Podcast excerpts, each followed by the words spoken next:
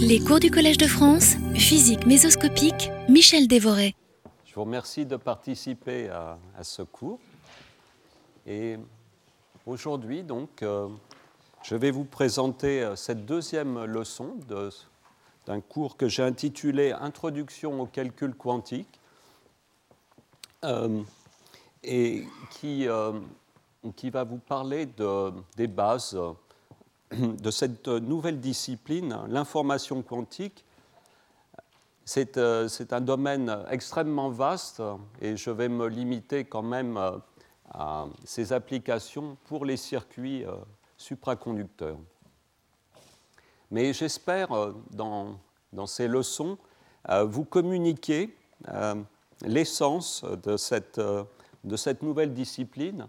Et surtout, ce qui, ce qui me tient particulièrement à cœur, c'est le regard euh, nouveau qu'elle euh, qu'elle donne à la mécanique quantique. C'est une, euh, en, examinant ces algorithmes quantiques, qui sont un peu, faut dire, balbutiants à l'heure actuelle, puisque dans les circuits supraconducteurs, la complexité du circuit va jusqu'à 3 qubits. Dans le, domaine de l'optique quantique, dans les ions piégés, c'est un peu mieux, c'est 8, euh, 8 bits quantiques. Donc euh, ces processeurs quantiques sont encore euh, dans l'enfance, on va dire, mais ils permettent euh, dès à présent de comprendre que la, mécanique quantique est, plus qu'une théorie bizarre, mais en fait qu'elle a une certaine logique interne qui, du point de vue de la- de l'information, de la, des sciences de l'information, en fait très naturelle. Donc, euh, dans ces leçons, j'espère vous convaincre que, vu du point de vue de l'information, la mécanique quantique est, très rationnelle, très naturelle, et c'est plutôt la mécanique classique qui, en fait, serait bizarre. Voilà.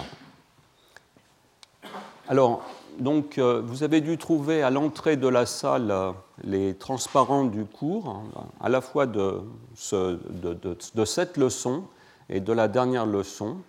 Euh, D'une manière générale, euh, les transparents du cours et des séminaires euh, sont disponibles donc, sur, sur ce site de, de la chaire, ici auquel on accède par le site du collège. Et comme je le fais à chaque cours, j'insiste sur le fait que vous êtes les bienvenus pour nous écrire. Si vous avez des remarques à faire sur le cours, euh, n'hésitez pas, écrivez-nous. Et surtout pendant le cours, euh, pendant la leçon, n'hésitez pas à m'interrompre à tout moment. Euh, c'est, euh, moi, je, je, je- je vous présente ces transparents, mais c'est aussi votre responsabilité d'interrompre à tout moment et de poser des questions. Voilà. Alors aujourd'hui, nous allons commencer à faire de la mécanique quantique. Euh, la dernière fois, mon introduction essentiellement euh, consistait en des rappels d'informations classiques. Euh, J'insistais sur quelques notions de base que je vais d'ailleurs reprendre très rapidement au début de ce cours, simplement pour résumer ce dont on a besoin dans la suite de ces leçons. Alors, tout à l'heure, nous avons le plaisir d'accueillir Benoît Dousseau qui ne- va nous parler euh, d'un sujet extrêmement important qui est la, protection topologique euh, des bits quantiques, euh, la façon dont on peut préserver l'information quantique grâce à des relations topologiques dans le circuit.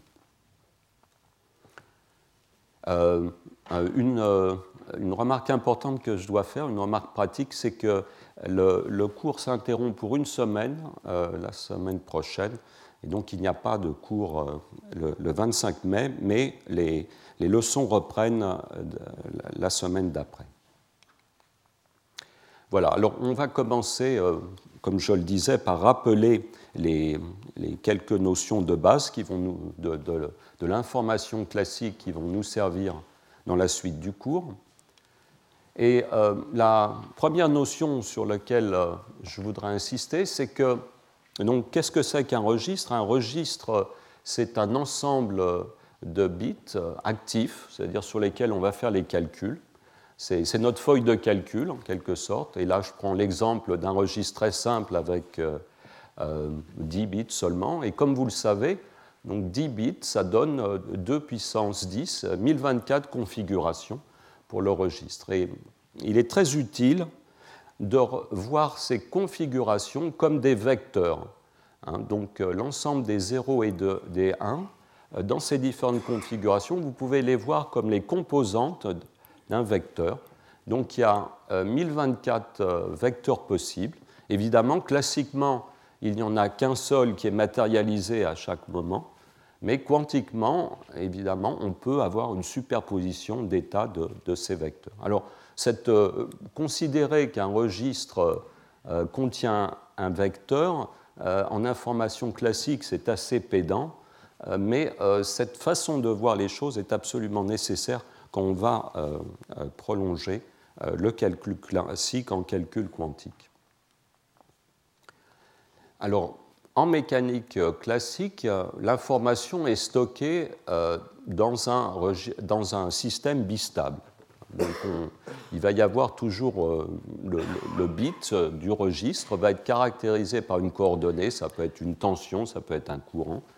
Et cette variable d'état du système a deux minima, et ces deux minima, qui sont des attracteurs parce que le système est dissipatif, codes vont représenter, vont être la traduction physique euh, de l'information euh, logique. Et évidemment, c'est une remarque triviale. Donc classiquement, ce système est ou, bien dans l'état de gauche, 0 par exemple, ou dans l'état de droite, 1. Ce qui est, on assure la robustesse de l'information par le fait qu'on prend ici une barrière d'énergie entre le 0 et le 1 euh, suffisamment élevé pour euh, que les, fluctuations dues au bruit, bruit thermique ou euh, les parasites électriques, qui sont caractérisés ici par une énergie de bruit KT, eh ne, puissent que très très rarement faire passer l'état du système d'un puits dans l'autre. C'est donc dans un ordinateur classique, la robustesse de l'information est assurée au niveau du bit même.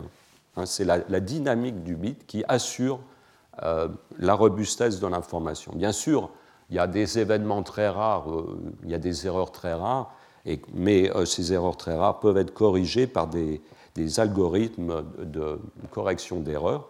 Cette correction d'erreurs est assez optionnelle dans un, dans un, PC, par exemple. En fait, souvent, les algorithmes de correction d'erreurs ne sont pas implémentés. Le, système opératif, en fait, disons, euh, défaillent plus souvent que euh, l'effacement des bits eux-mêmes dus au, bruit. Donc, mais cette correction d'erreur va, être absolument importante, cruciale dans un ordinateur quantique, et ça, ça va être le sujet d'une des dernières leçons de ce cours. Quand on passe du processeur classique au processeur quantique, ce qui se passe, c'est que le système, en quelque sorte, conceptuellement, on, peut garder le même système, mais ce qui change, c'est la dissipation. C'est-à-dire que pour, euh, pour que l'information soit encodée quantiquement, il faut supprimer absolument cette, euh, cette dissipation. Et on encode les états maintenant dans euh, les états dynamiques du système, et par exemple, j'ai pris cet exemple la dernière fois de la molécule d'ammoniac, qui, est un système aussi bistable, euh, qu'on pourrait très bien, enfin, il pas, ce n'est pas un système retenu parmi les candidats possibles pour euh, coder les bits quantiques, mais on pourrait, euh, l'imaginer. Et c'est un exemple très commode, puisqu'on peut, on peut, on peut y réfléchir classiquement. Il y a deux états pour cette molécule et euh, elle, existe isolée.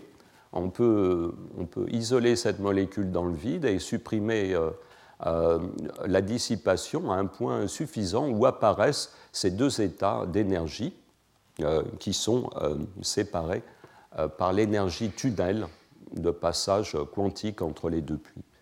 Et donc, Là, on encoderait le 0 dans l'état fondamental de la molécule et euh, l'état 1, c'est ce premier niveau excité qui correspond à une fonction d'onde antisymétrique, ou, alors que l'état 0 correspond à une fonction d'onde symétrique. Alors, quantiquement, la richesse du système tient au fait qu'on peut non seulement coder de l'information dans ces états 1 et 0, mais on peut réaliser une superposition d'états euh, que, l'on écrit euh, de, cette façon abstraite, alpha 0 plus bêta 1, et c'est les deux coefficients de cette superposition peuvent être représentés comme, euh, comme fournissant les coordonnées d'un vecteur dit de bloc qui correspond très simplement à l'image d'un spin deux niveaux euh, pris euh, à l'intérieur du spectre d'une molécule ou d'un atome, euh, en fait, peuvent être, vus comme un spin effectif ennemi. Et ce niveau 0 correspond au spin up. On imagine que le champ magnétique est vertical, pointant vers le haut, donc l'état fondamental, c'est spin up. L'état excité, ça va être spin down. Et puis, euh, le spin peut pointer dans n'importe quelle euh, direction. Et euh, ces directions sont encodées par ces deux coefficients alpha et bêta. Et donc, chose très importante, pour, pour utiliser ces deux niveaux comme bits quantiques, il faut qu'il y ait une dissipation très minimale. On verra d'ailleurs plus tard quels sont les critères exacts sur la dissipation résiduelle tolérable mais donc la dissipation doit être euh, très très faible et le, bruit, euh, lui, doit être comparé, l'énergie de bruit doit être maintenant comparée à la différence entre, entre l'énergie de ces deux niveaux. Donc euh, très brièvement, j'ai rappelé que l'information classique se manipulait au niveau logique par les opérations de l'algèbre de Boole, c'est bien connu, donc addition euh, modulo 2 ici, et puis euh, multiplication.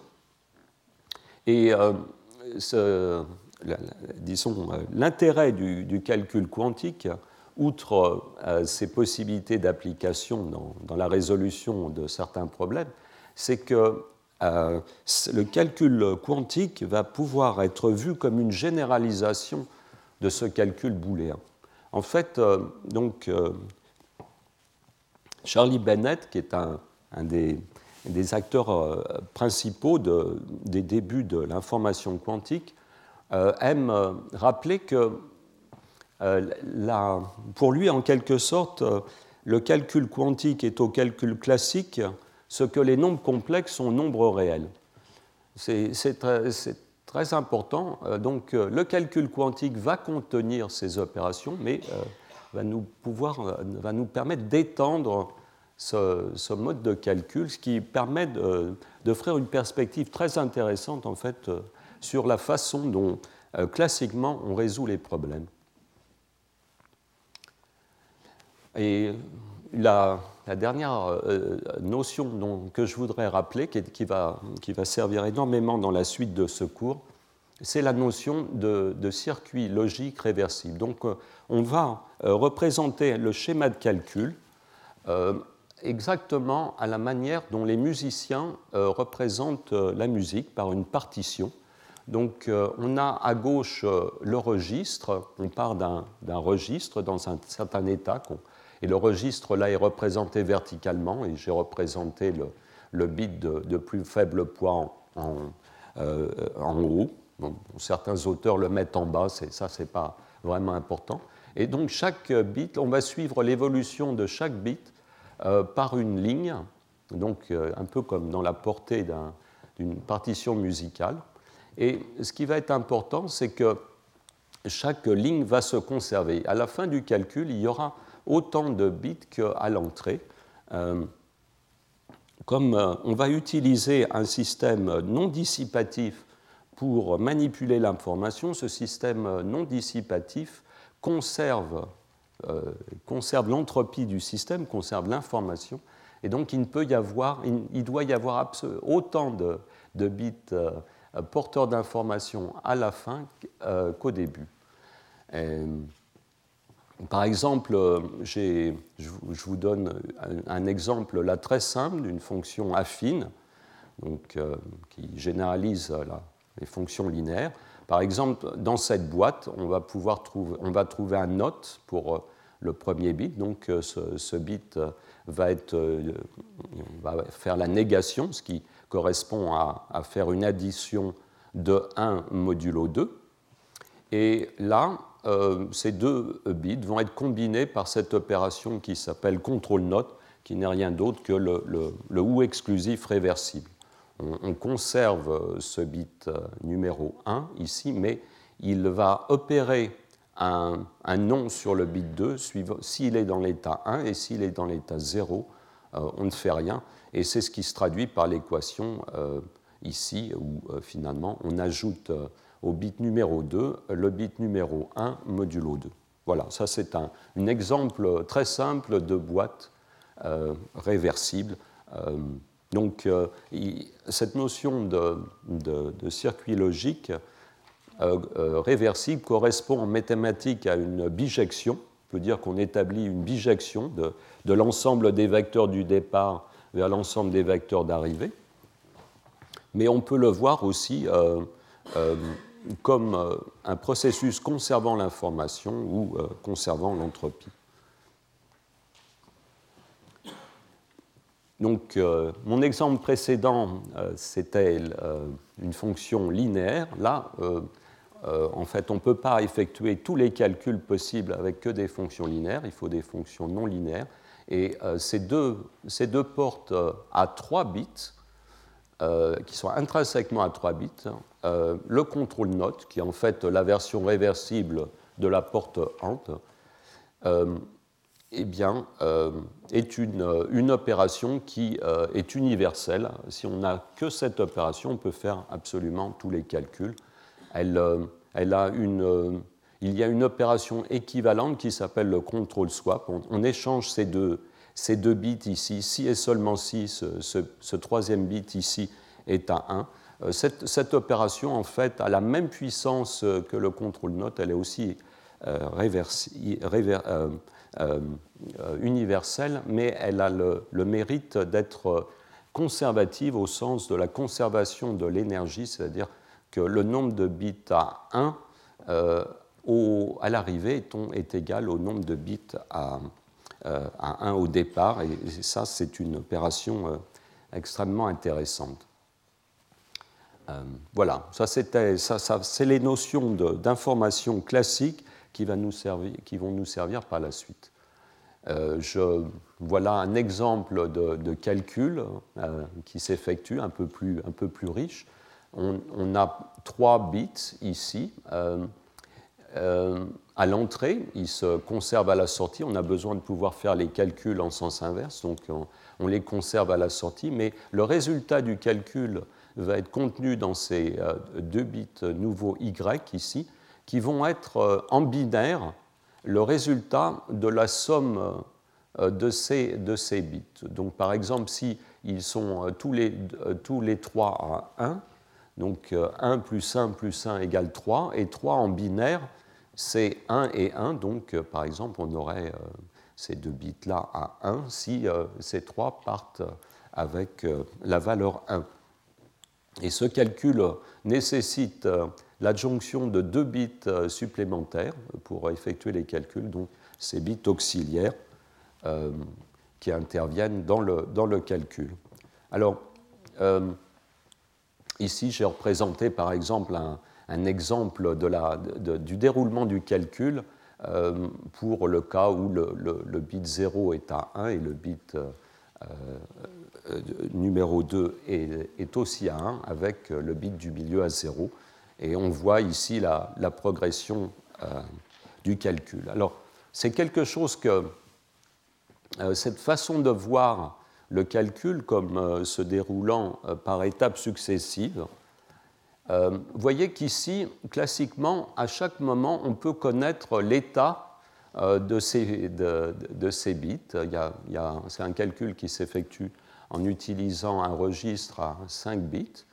Et on peut à tout moment interroger le système, l'arrêter, et puis euh, connaître euh, l'état de, de, tous les bits. Évidemment, quantiquement, on ne pourra pas nécessairement arrêter le calcul et effectuer la mesure des bits parce que cette mesure va perturber l'état et euh, empêchera le calcul de se faire correctement. Mais on pourra parler quand même de l'état, de, la fonction d'onde du système à un, instant donné euh, pendant le calcul. Alors pour justement parler de cette euh, fonction correctement, il me faut introduire de façon beaucoup plus propre ce que cette, cette question de la sphère de bloc et euh, commencer euh, à vous parler des outils qui vont nous euh, servir, qui sont ces matrices de Pauli. Le but de, ces leçons, ça va être de vous présenter les outils du calcul quantique, mais de façon algébrique. Aujourd'hui, je vais vous montrer des matrices.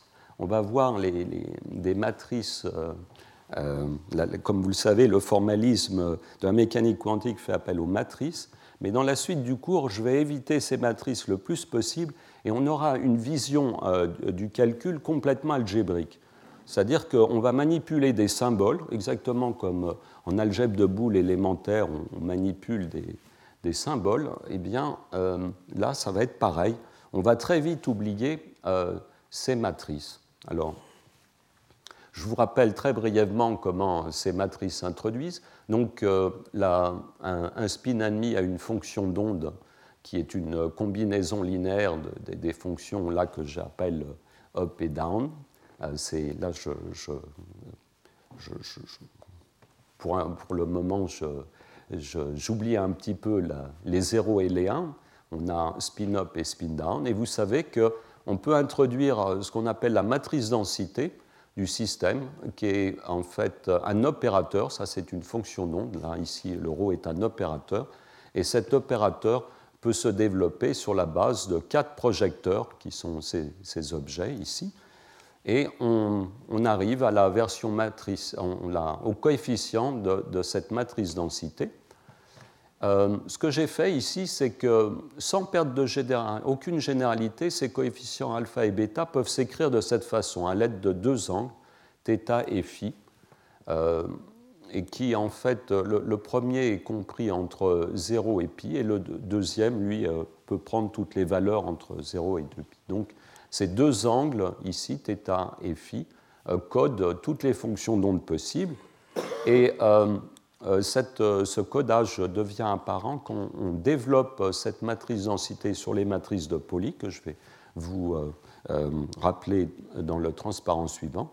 Et donc ici, on arrive à cette décomposition de la matrice densité que l'on peut écrire sous cette façon, sous la forme d'un produit scalaire entre un vecteur S, lui tout à fait ordinaire, et d'un vecteur qui, est, qui euh, constitué par euh, l'ensemble des trois matrices de Pauli. Et cette opération nous permet de, définir de façon rigoureuse ce que l'on entend par ce vecteur ici. Hein. C'est euh, donc cette, ces considérations permettent d'associer à la matrice densité, hein, cet objet quantique, un, vecteur tout à fait classique, S, qui pointe sur une sphère un vecteur euh, donc, euh, dont, le, module euh, est unité. Voilà les, matrices de Pauli. Donc, elles ont plusieurs noms. on les appelle des fois sigma 0, sigma 1, sigma 2, ou I, sigma X, sigma Y, sigma Z. Dans, toutes ces leçons, je vais, utiliser une notation très commode, très, très aimée des, des informaticiens quantiques qui consiste à remplacer ces matrices euh, de, de Pauli ici par les symboles I, X, Y et Z, euh, avec des lettres capitales. Vous allez voir que euh, cette notation va se révéler très puissante par la suite lorsqu'on lui adjoint un ingrédient supplémentaire que je vais vous donner à la fin de cette leçon. Et si vous voulez, ces, lettres ici vont, euh, euh, en quelque sorte, elles vont être comprises comme des symboles qui vont généraliser en quelque sorte le 0 et le 1 de l'algèbre de boules classique. Donc ces, symboles vont, vont, être très importants. Alors ces matrices, ce qu'il faut remarquer, c'est que ce sont des matrices hermitiennes. Leur, leur euh, leur conjugué hermitien est égal à elle-même. Et ce sont des matrices qui figurent en général dans un Hamiltonien, dans l'Hamiltonien du système, ou ce sont des matrices qui euh, vous donnent, qui permettent de décrire ce qui se passe dans la mesure. Hein, donc ces matrices euh, hermitiennes vont exprimer l'évolution du système, l'hamiltonien du, système, et les opérateurs de mesure. Alors je vais introduire euh, d'autres matrices qui sont reliées aux précédentes, qui sont presque euh, tellement égales aux précédentes que dans bien des livres, en fait, on utilise le même symbole, mais ici, pour quand même euh, bien vous montrer la différence, et c'est quelque chose qui va être important par la suite, je vais quand même modifier un peu le, X, le Y et le Z. Je vais mettre des, crochets droits autour pour montrer qu'il s'agit de matrices légèrement différentes, mais très reliées aux précédentes. Hein, alors euh, ici, dans cet exemple, ici avec un bit, il s'agit simplement de la multiplication de ces matrices de poly par euh, moins i. Donc une constante donc, euh, qui a l'air très innocente ici mais qui en fait transforme les propriétés de la matrice, puisque ces matrices ici ne sont, pas, ne sont plus hermitiennes, elles sont en fait anti-hermitiennes, ou plus, plus important, en fait, elles sont unitaires. C'est-à-dire que leur, leur conjugué ici, euh, en fait, est égal à leur inverse. Et c'est des matrices, c'est un type de matrice qui va nous servir pour faire euh, les portes, les opérations logiques. Donc euh, ça, c'est quelque chose qui va être très important par la suite. Ce type de matrice ici, sans crochet, correspond à la, en quelque sorte, va nous décrire l'état du système. Et ces matrices ici avec crochet vont nous décrire les opérations sur le système. Mais vous voyez apparaître quelque chose de très important qui, qui fait toute la beauté de la mécanique quantique, c'est qu'il va y avoir une correspondance très étroite, en fait pratiquement euh, une bijection, entre les opérations sur le système et les variables qui décrivent l'état du système. Un état euh, en mécanique quantique est extrêmement proche d'une opération. Les deux, on peut passer de l'une à l'autre euh, euh, très, très, directement, ce qui n'est absolument pas le cas en mécanique classique.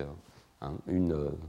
Si, vous prenez par contre le fonctionnement d'un ordinateur, euh, en informatique, cette notion correspond au fait que dans la mémoire d'un ordinateur, vous représentez de la même façon les données et les programmes. Un, ordinateur peut, prendre des bits et les considérer à la fois comme données et comme programmes. Il y a une identité euh, en informatique, il y a un mélange euh, en informatique qui, est à la base de la puissance, c'est très important, c'est à la base de la puissance de, l'information. On dit aussi que le système est capable d'autoréférence. Donc les données et les programmes euh, sont, ont des encodages parallèles. là, c'est quelque chose qu'on va, on va trouver ici euh, en mécanique quantique de façon très naturelle. Alors très très très rapidement, donc vous savez que la matrice d'anticité et l'hamiltonien, ce sont des opérateurs hermitiens. un opérateur qui est plutôt unitaire, c'est l'opérateur euh, d'évolution qui en fait correspond à l'intégrale de l'hamiltonien, une intégrale un peu spéciale. Ici, il y a ce symbole T qui, qui est là pour vous rappeler que cette intégrale doit être calculée de façon spéciale si l'hamiltonien ne commute pas avec lui-même euh, d'un instant à l'autre. Euh, et à la avec cet opérateur d'évolution, vous, euh, vous, pouvez faire évoluer l'état. Donc la matrice densité en état T est obtenue par cette opération qui s'appelle conjugaison, où on, prend en sandwich euh, la matrice densité à l'état initial et on, lui adjoint deux copies de l'opérateur d'évolution, une copie euh, normale et une copie inversée. voilà une observable, un opérateur qui décrit une observable qui, lui, est, hermicien. Donc vous voyez, il y a, en, mécanique quantique, il y a un mélange d'opérateurs hermiciens ou unitaires. Vous ne pouvez pas, d'ailleurs, c'est important de rappeler que vous ne pouvez pas, si vous êtes une matrice, être à la fois hermicien et unitaire, sauf euh, si vous êtes l'identité. L'identité est la seule matrice qui est à la fois euh, euh, hermicienne et unitaire. Et bon, voilà le, le, postulat principal de la mécanique quantique qui vous permet de mm, calculer à un instant t la valeur, le, le résultat d'une expérience, la valeur moyenne de cet observable, qui fait intervenir donc euh, la trace de quatre opérateurs finalement, l'opérateur décrivant euh, l'observable que vous voulez mesurer et la, matrice densité euh, au temps initial et puis donc ces deux copies de l'opérateur d'évolution. Il y a deux façons d'écrire cette trace d'ailleurs et ces deux façons d'écrire la trace correspondent au point de vue de Schrödinger ou de Heisenberg en mécanique quantique. Voilà. Alors, maintenant, euh, on va passer à une notion euh, très importante qui est la notion de points cardinaux sur la sphère de blocs. Euh, il va y avoir six fonctions d'onde, six états qui vont jouer un rôle particulier. Vous en avez deux qui sont les états de, base, l'état 0 et l'état 1, qui correspondent aux pôles. Mais il va y avoir euh, quatre États sur l'équateur euh, qui vont aussi euh, jouer un rôle très important. Donc, j'ai rappelé ici leur fonction d'onde. Par exemple, cet état qui pointe suivant x, ici, c'est la combinaison, la superposition symétrique 0 plus 1, normalisée par, pour que le, vecteur soit de longueur 1 et la combinaison antisymétrique pointe suivant moins x. Euh, la particularité de ces six états, c'est qu'ils forment une espèce de squelette euh, de, la sphère de blocs. Si vous gardez ces quatre états sur la sphère, euh, ces six états sur la sphère, vous, pouvez garder la topologie de la sphère avec un nombre minimum d'états. Euh, si vous prenez moins d'états, en fait, euh, eh bien, vous ne pourrez pas euh, rendre compte de cette topologie sphérique. Et 6, c'est le, le nombre minimum. Une autre façon de voir ces états, c'est qu'ils sont séparés par des rotations de 90 degrés ou de 180 degrés. En tout cas, toujours est-il que la, propriété de ces, ces, six états, c'est qu'ils ont des valeurs euh, très particulière si vous mesurez euh, le, spin suivant z, x ou y. Euh, vous aurez soit plus 1, soit moins 1, soit 0. Il n'y a jamais de valeur intermédiaire. C'est extrêmement, extrêmement pratique. Donc ces états, si vous les mesurez, vous n'ont que trois réponses possibles, plus 1, 0 ou moins 1.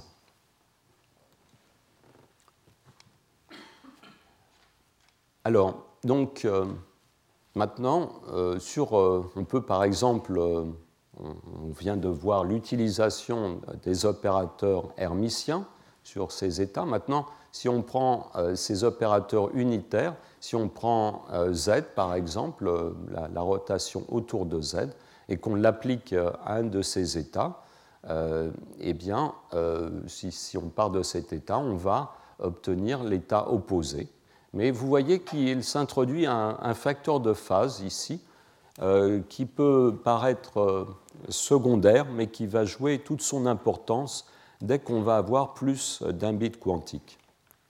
Là, au niveau de, si on se limite à un seul bit quantique, ce facteur de phase ici qui vient, euh, qui est devant la fonction d'onde, n'a aucune importance. Mais dès qu'on va considérer plus d'un bit, euh, il va falloir tenir compte de, ces facteurs de phase. Et c'est important de bien suivre euh, disons, ce que fait exactement euh, cet opérateur d'évolution.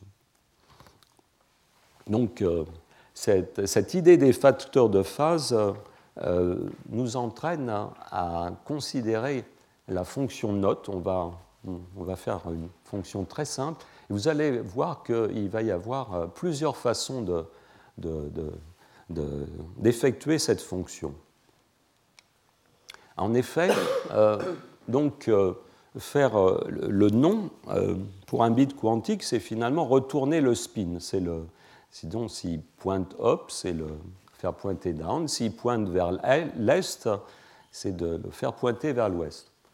Alors comment ça, euh, comment fait-on ça? Bon, si euh, votre spin pointe euh, vers le nord, vous pouvez le faire tourner en, en, faisant agir sur lui un champ magnétique qui est dans le plan horizontal et le, le spin va précesser autour de ce champ. Donc, euh, si vous, vous attendez, euh, si vous effectuez cette précession de façon à faire exactement un demi-tour, vous allez euh, effectuer cette opération X. Alors là, ici, je n'ai pas mis de crochet droit autour de X, j'ai mis X dans une boîte. C'est la même chose sur les dessins.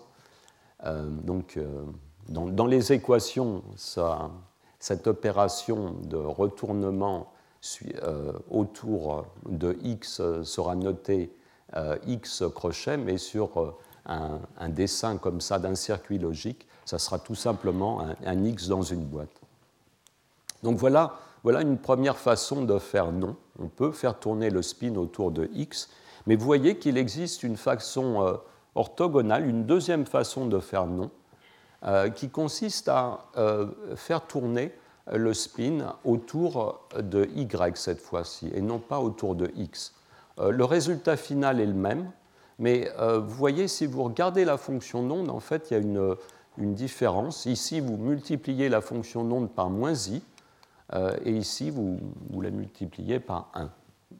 Là encore, au niveau d'un spin unique, ça n'a aucune espèce d'importance. Vous obtenez exactement la même chose mais dès qu'on va combiner les bits entre eux, euh, ces deux façons de faire non, qui peuvent en fait interférer l'une avec l'autre, va, être importante.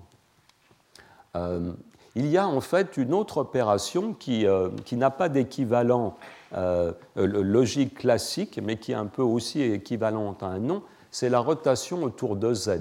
Si vous, faites, si vous appliquez cette fois-ci un champ non pas dans le plan équatorial, mais euh, un champ dirigé euh, suivant euh, le nord, vous allez finalement faire, vous allez faire tourner, si, votre, si votre bit, maintenant, au lieu d'être de pointer up ou down, s'il est initialement suivant x, il va précesser autour de ce champ et se retourner. C'est ce qu'on appelle, c'est le bit flip, c'est le, pardon, le, le face flip, c'est un, saut de phase qui n'a pas d'équivalent. Euh, qui n'a pas d'équivalent classique, mais qui, vous voyez sur, euh, sur le plan quantique, est absolument à mettre sur exactement le même plan que les deux, que les deux noms dont je viens vous, euh, dont je viens vous parler. En fait, il y a, on peut dire, trois façons de faire, de faire non pour les bits quantiques. Une rotation de pi peut être, va pouvoir se faire euh, autour de x, autour de y ou autour de z. Alors, si on prend maintenant ces, rotations de, euh, eh bien, elles vont, former un groupe. Ce, groupe est très important. Euh, euh, la table de ce groupe, je ne l'ai pas donnée ici parce que c'est une table 8 par 8 qui euh, ne vous apprend pas grand-chose, mais les règles sont très simples. Euh, si vous voulez penser à la façon dont on combine ces éléments, il faut penser à la multiplication vectorielle de vecteurs unitaires. le vecteur unitaire suivant z si vous le multipliez vectoriellement avec le vecteur unitaire suivant x, vous, obtenez le vecteur euh, unitaire y. Euh, ça, c'est un moyen mnémotechnique très facile, très, utile pour, euh, pour effectuer toutes ces multiplications de ces rotations quantiques. ces rotations quantiques, j'insiste bien sur le fait qu'elles ne sont pas strictement équivalentes à des rotations classiques. Parce que si vous effectuez cette rotation deux fois, si vous effectuez ce nom deux fois, vous n'obtenez pas exactement l'état initial. En fait, si vous élevez euh, ces rotations au carré, vous obtenez non pas l'identité, mais moins l'identité. C'est-à-dire que votre fonction d'onde euh, ne va pas revenir exactement à l'identique, elle va se trouver multipliée par euh, le facteur de phase moins 1. Encore une fois, si vous n'avez qu'un seul bit, ce facteur de phase n'est pas important, mais dès que vous avez avoir plus d'un bit, ce facteur de phase va avoir euh, va en fait euh, être extrêmement important.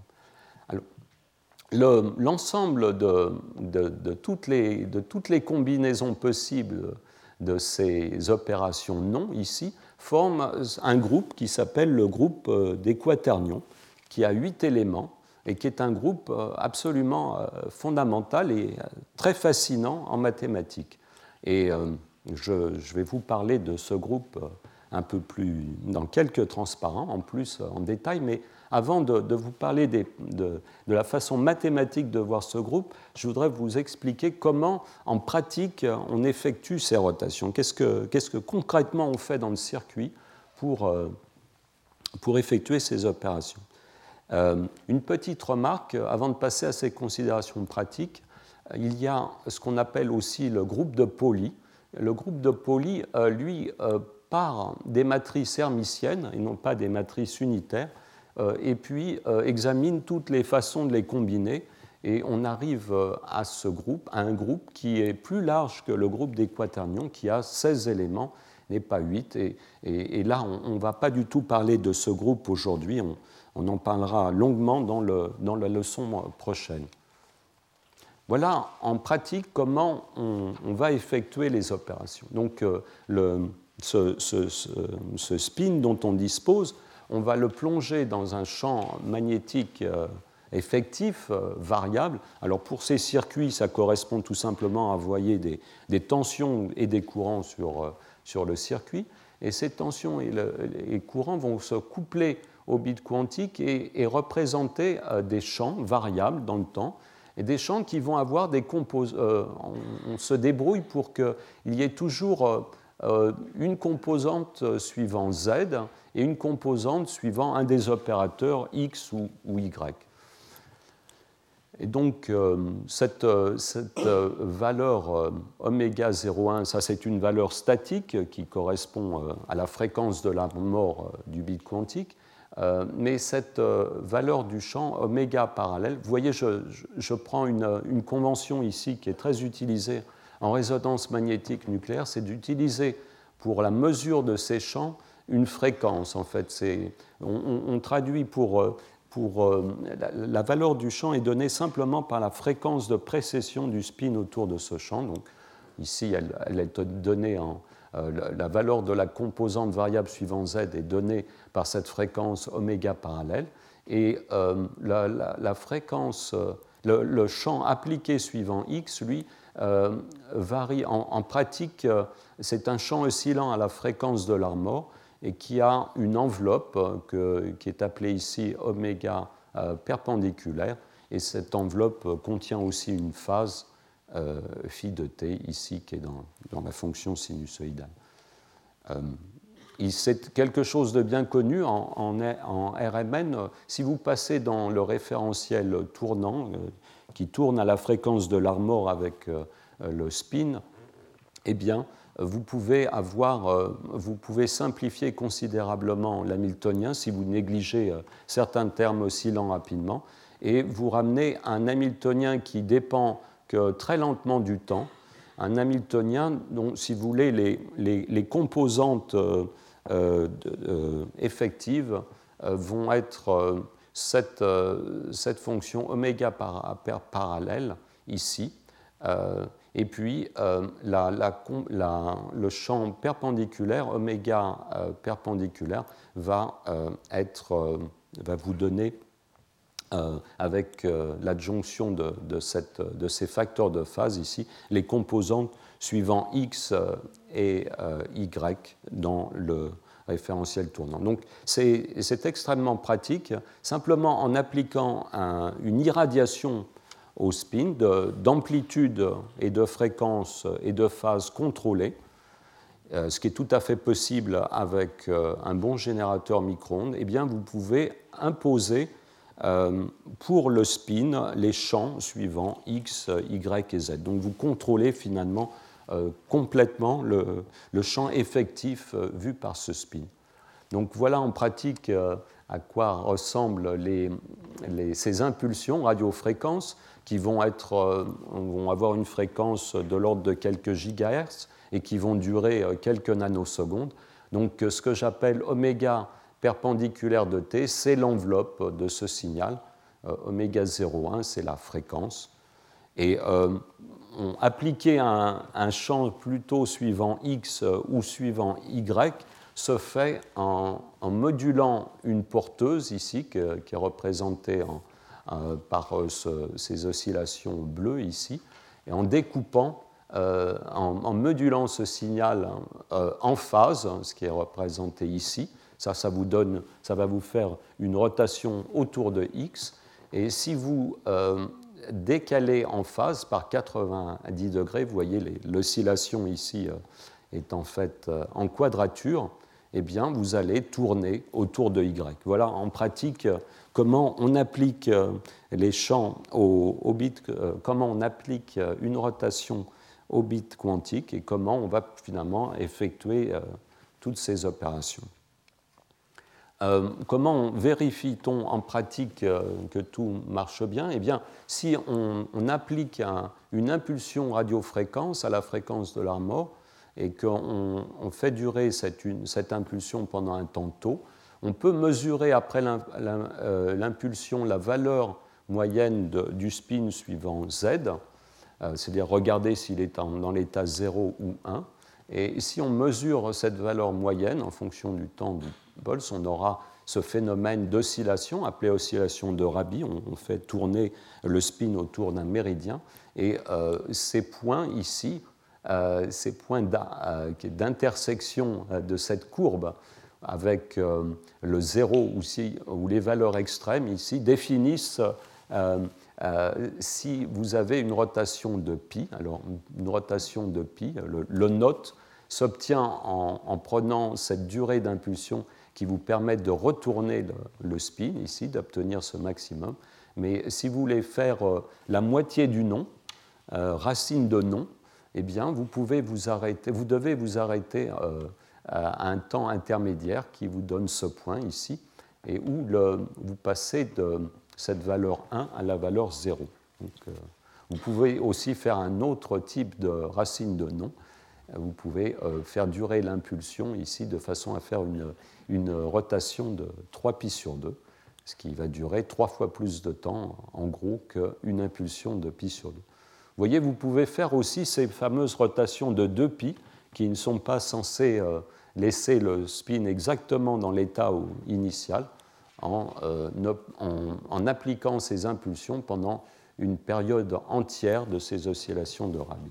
Voilà, je, voulais vous montrer un peu, euh, on reviendra sur ces différentes manipulations par la suite, mais je voulais vous montrer que ces opérations quantiques sont en fait très concrètes. Il s'agit d'envoyer des signaux radio, finalement radiofréquences à nos circuits.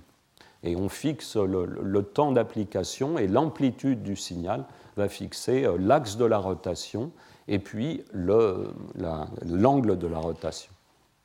Alors j'ai parlé du racine de nom. Donc la racine de nom, c'est une rotation de pi sur 2. Et euh, c'est là où, euh, l'utilisation des crochets droits va se révéler utile. Euh, ça deviendra encore plus utile par la suite, mais déjà vous voyez l'avantage, c'est que si vous élevez une rotation de, de, pi à la puissance 1,5, vous avez une rotation de pi sur 2. Donc il est tout à fait naturel de noter une rotation de pi sur 2 de cette façon. Et voilà dans le langage matriciel à quoi la, matrice de rotation ressemble. Mais vous allez voir que ces, représentations matricielles vont devenir de plus en plus opaques et, en fait, euh, on va vite les abandonner parce que euh, quand vous contemplez ces matrices, en fait, euh, elles ne vous disent absolument rien. C'est impossible de deviner le résultat des calculs en, gardant ces matrices. Il faut vraiment utiliser le programme Mathematica, faire les opérations, mais même à la fin, une fois que vous multipliez toutes ces matrices, vous n'avez pas forcément compris ce qu'elles font. Et donc, euh, je, vous, les, indique ici encore quelques fois, mais on, va bientôt euh, complètement les abandonner. Alors, justement, pour, pour euh, avoir une représentation vraiment algébrique, utile, performante de ces, opérations quantiques logiques, il, nous faut comprendre vraiment en profondeur ce que fait ce groupe des quaternions. Alors, comme vous le savez, les quaternions ont été inventés euh, par Hamilton pour généraliser les nombres complexes, hein, euh, une rotation dans le plan euh, peut s'écrire comme l'exponentiation imaginaire d'un angle θ ici, ça c'est bien connu. Les quaternions généralisent ceci en, remplaçant cet angle ici qui est réel par un angle qui est matriciel. Hein, on, prend l'exponentiation, on exponentie une matrice ici, euh, une matrice qui est obtenue en combinant euh, euh, linéairement les trois opérateurs de Pauli. Et donc, une, représentation très utile de, cette exponentiation matricielle ici fournie par cette formule qui, vous voyez, euh, ressemble beaucoup à, cette formule de Moivre des, nombres complexes. Euh, en quelque sorte, on peut dire qu'ici, on a fabriqué un nombre hyper complexe euh, qui représente une rotation à trois dimensions d'angle θ ici et d'axe n. Le, par exemple, ces rotations autour de x, y et z, je les ai représentées ici à l'aide de, maintenant de, ces matrices écrites dans cette nouvelle notation, x, y et z. L'exponentiation imaginaire de, ces matrices de poly x, y et z nous fournit les rotations autour de x, y et z.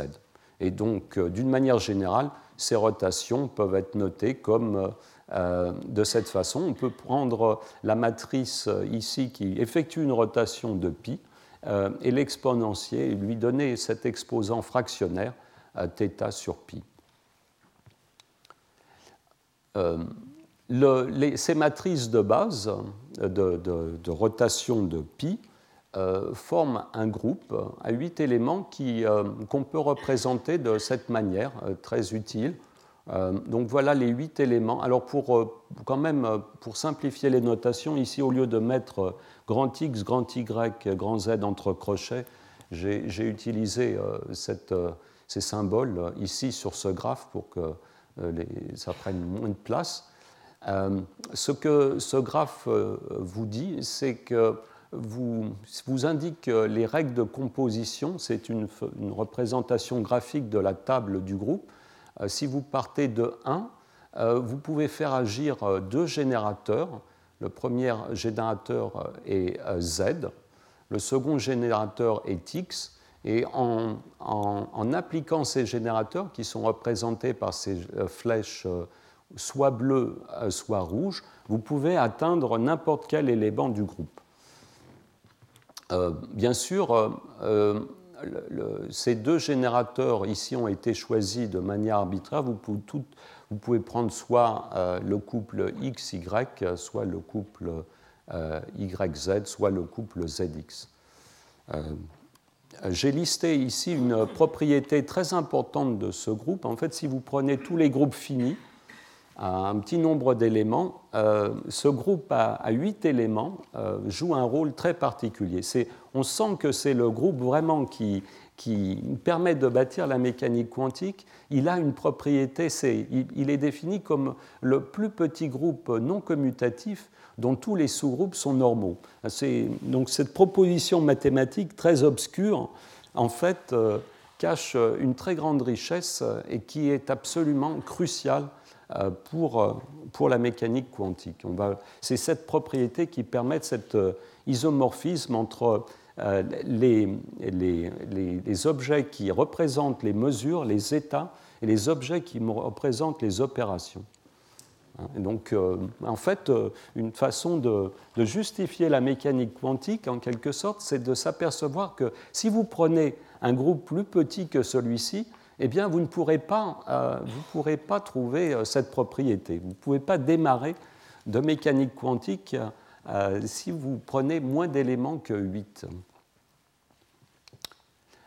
une façon euh, beaucoup plus utile de représenter le, graphe de ce groupe, c'est de cette façon. En utilisant ce, graphe, je vous l'avais représenté de façon planaire. Là, je vous le, représente ce graphe de manière tridimensionnelle. On comprend beaucoup mieux ici quel est le lien de ce groupe avec la géométrie à trois dimensions. Euh, donc maintenant, les points euh, de ce groupe sont représentés en utilisant deux, cubes, l'un dans l'autre. Et euh, on comprend beaucoup mieux maintenant pourquoi, disons, ce générateur Z finalement représente, va représenter les, les rotations autour de, disons, de Z et que cet autre générateur X représente des rotations autour d'un axe qui est perpendiculaire à, Z. Ça se voit beaucoup mieux sur cette figure. Ce que l'on voit aussi maintenant beaucoup mieux sur cette figure, c'est que les deux sous-groupes ici qui sont en bleu, le, sous-groupe qui est engendré par euh, Z et ce sous-groupe euh, image qui est euh, ce, sous-groupe ici, mais auquel on adjoint X, eh bien, ces deux sous-groupes vont représenter les deux états 0 et 1 du bit quantique. Donc ça, c'est quelque chose de très important. C'est que je vous ai dit que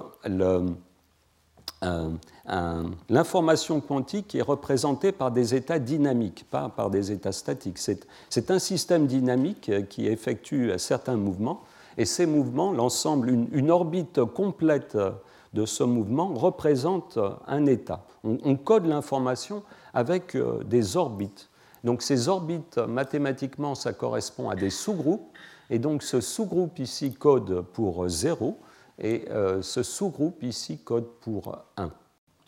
Mais non, non, non, c'est, oui, c'est, stationnaire de l'énergie, mais ce n'est pas vraiment stationnaire du mouvement complètement. C'est, pour, pour l'énergie, l'énergie est conservée lorsque vous effectuez ce mouvement, mais, euh, mais il y a une dynamique.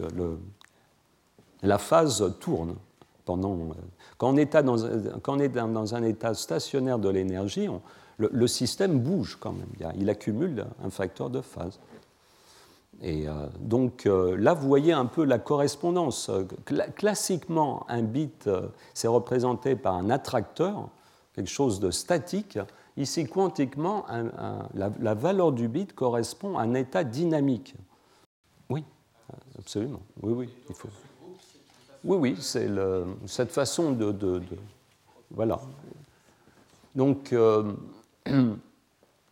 donc euh, vous en, en, quelque sorte, dans, dans ce groupe quaternionique, vous avez encodé la valeur 0 ou 1 en, en spécifiant deux, sous-groupes euh, qui n'ont pas d'éléments en commun. Mais, euh, mais justement, cher Denis, le, cette, il y a cette, cette, cette, bijection très profonde entre État et opération. ça, va devenir, plus clair. Hein, c'est pas, bon, on, examine pour l'instant les propriétés du, groupe des, quaternions et puis on va voir par la suite euh, comment ces, propriétés euh, permettent de comprendre cette, euh, cette correspondance entre état et opération.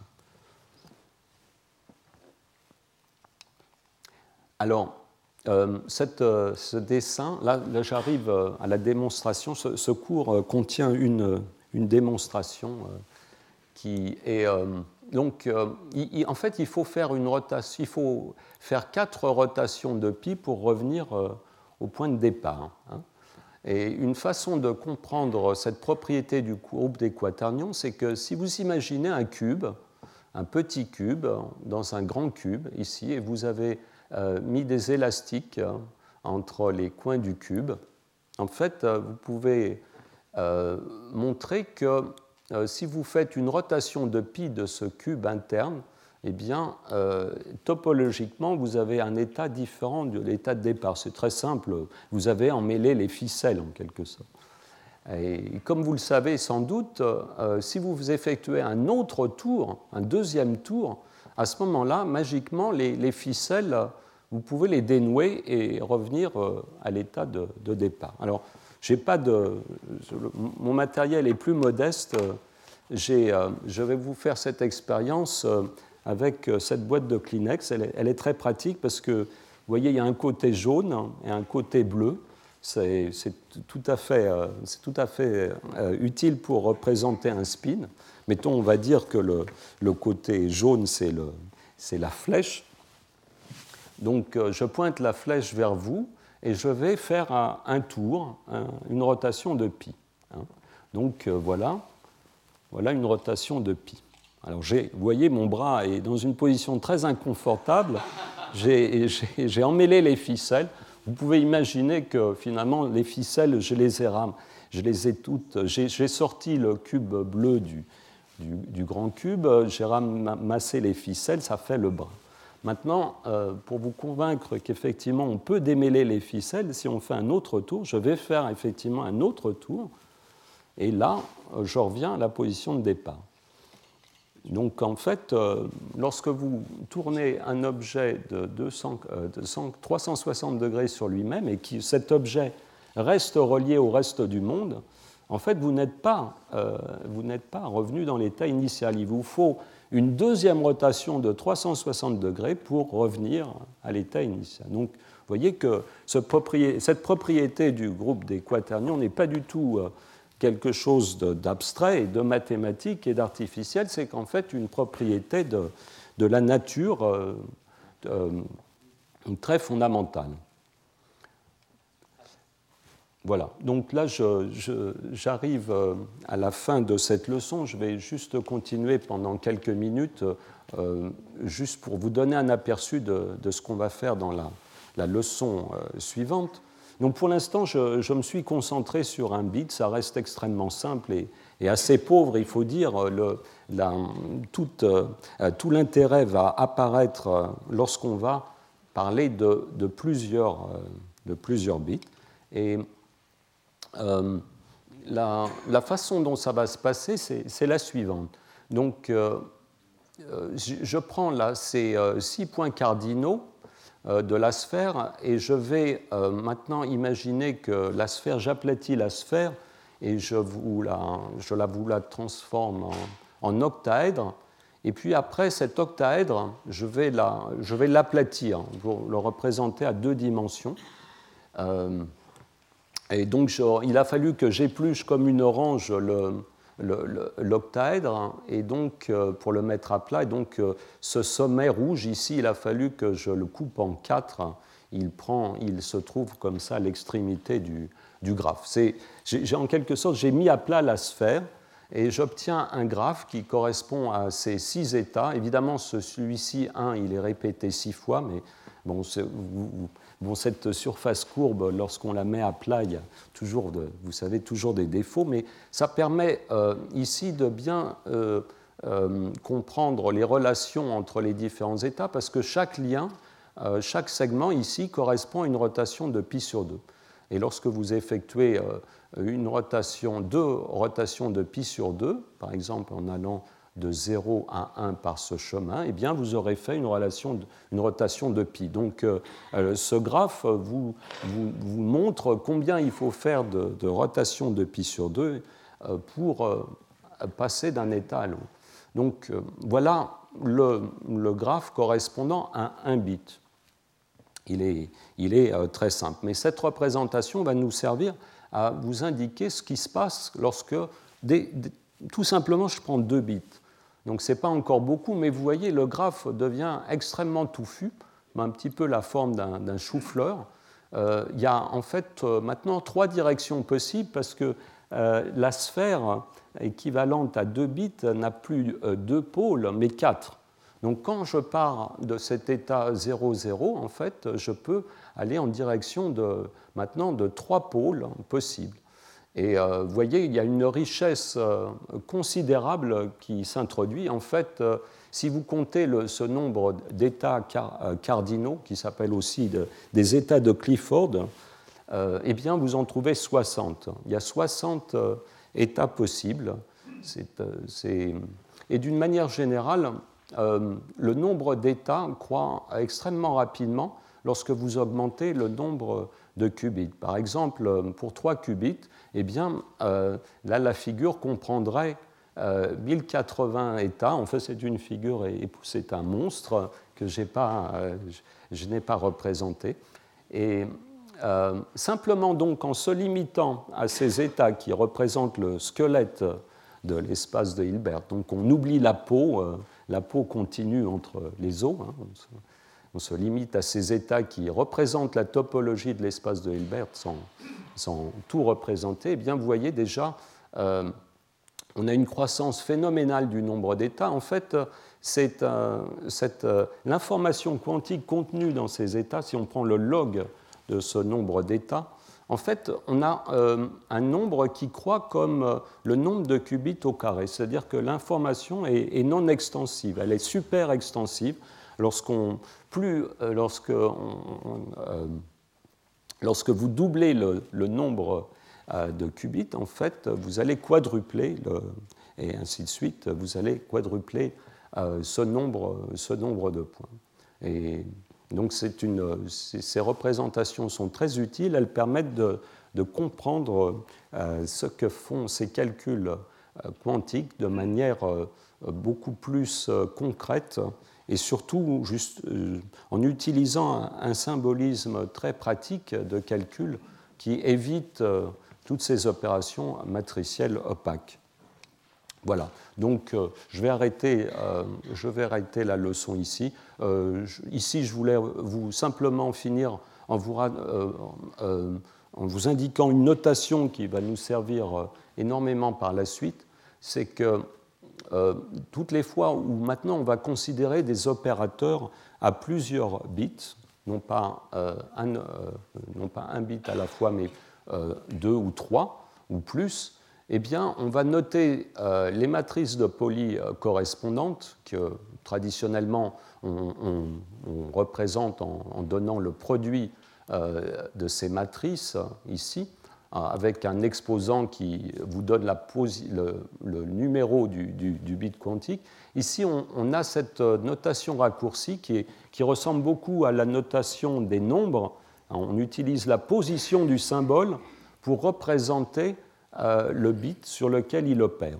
C'est une notation très condensée qui va nous servir euh, par la suite et qui a aussi un énorme avantage qui est démontré ici, c'est qu'un opérateur à 1 qubit, comme celui-ci, qui agit sur le qubit 1, ou un opérateur à 3 qubits, comme celui-ci, qui euh, agit sur les trois à la fois, eh bien, est représenté par le même type de symbole. Il y a, toujours trois symboles, quelle que soit l'opération que vous faites lorsque vous travaillez sur trois qubits. Et cette euh, homogénéité, dans cette, euh, cette mise sur un plan des qualités de toutes ces opérations à 1, 2 ou 3 qubits est en fait euh, absolument cruciale et c'est quelque chose qui va nous servir énormément par la suite. Et je vous remercie pour votre attention.